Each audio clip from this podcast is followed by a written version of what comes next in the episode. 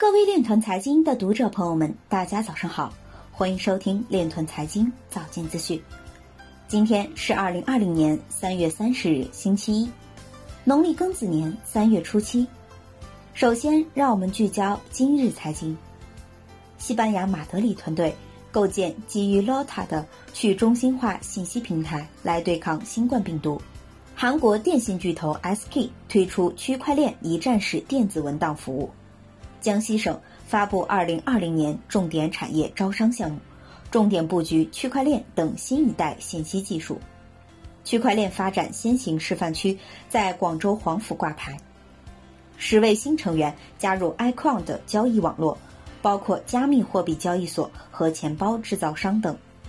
近三十天，比特币搜索指数移动同比上升百分之二百六十四。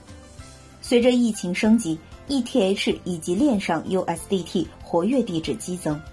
有数据显示，三月股市波动超过比特币波动，比特币或重现避风港特性。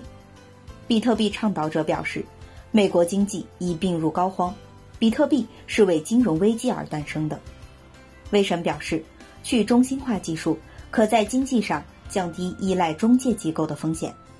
今日财经就到这里，下面我们来聊一聊关于区块链的那些事儿。据中国经营报三月二十八日消息，七省市发布的二十五万亿重点项目和新基建概念瞬间点燃资本市场热情，区块链。则正在成为其中关键技术元素。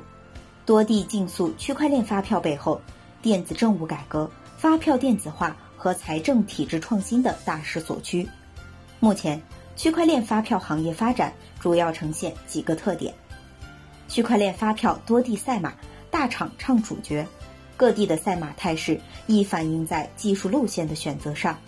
发票支点撬动数据棋局。证券行业整体仍处于过渡阶段。以上就是今天链团财经早间资讯的全部内容，感谢您的关注与支持，祝您生活愉快，我们明天再见。